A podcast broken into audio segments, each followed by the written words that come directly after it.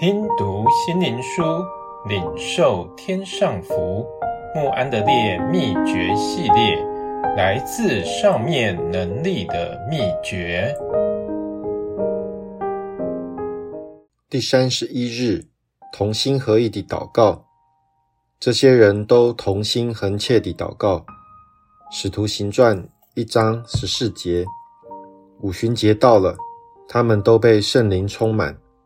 使徒行传二章一节四节，我们的主给门徒一个命令：你们要往普天下去，传福音给万民听，并加上应许：我永远与你们同在。我们若忠心地完成此命令，他的应许也就不单给予门徒，也给我们这些随从他们的人。在主升天前，赐下他最后的命令：不要离开和传福音，先要等候父所应许的圣灵，并应许说，当圣灵降临在你们身上，就必得着能力，并到地极做我的见证。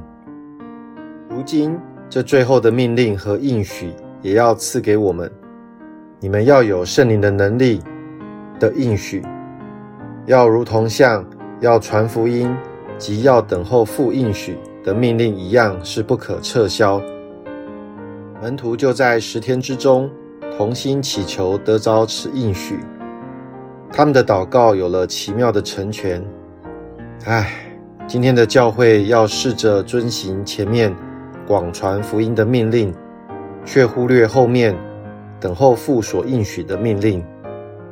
当信徒聚集同心合意祈求圣灵极大的恩赐时，很多基督徒为自己和他的工作祈求，却忽略教会的需要。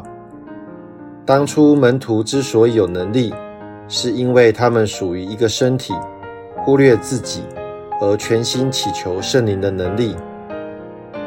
哦，基督徒，你读了本信息后，无论得着什么，你还要多学一个功课，必须每天与神的儿女在祷告里交通。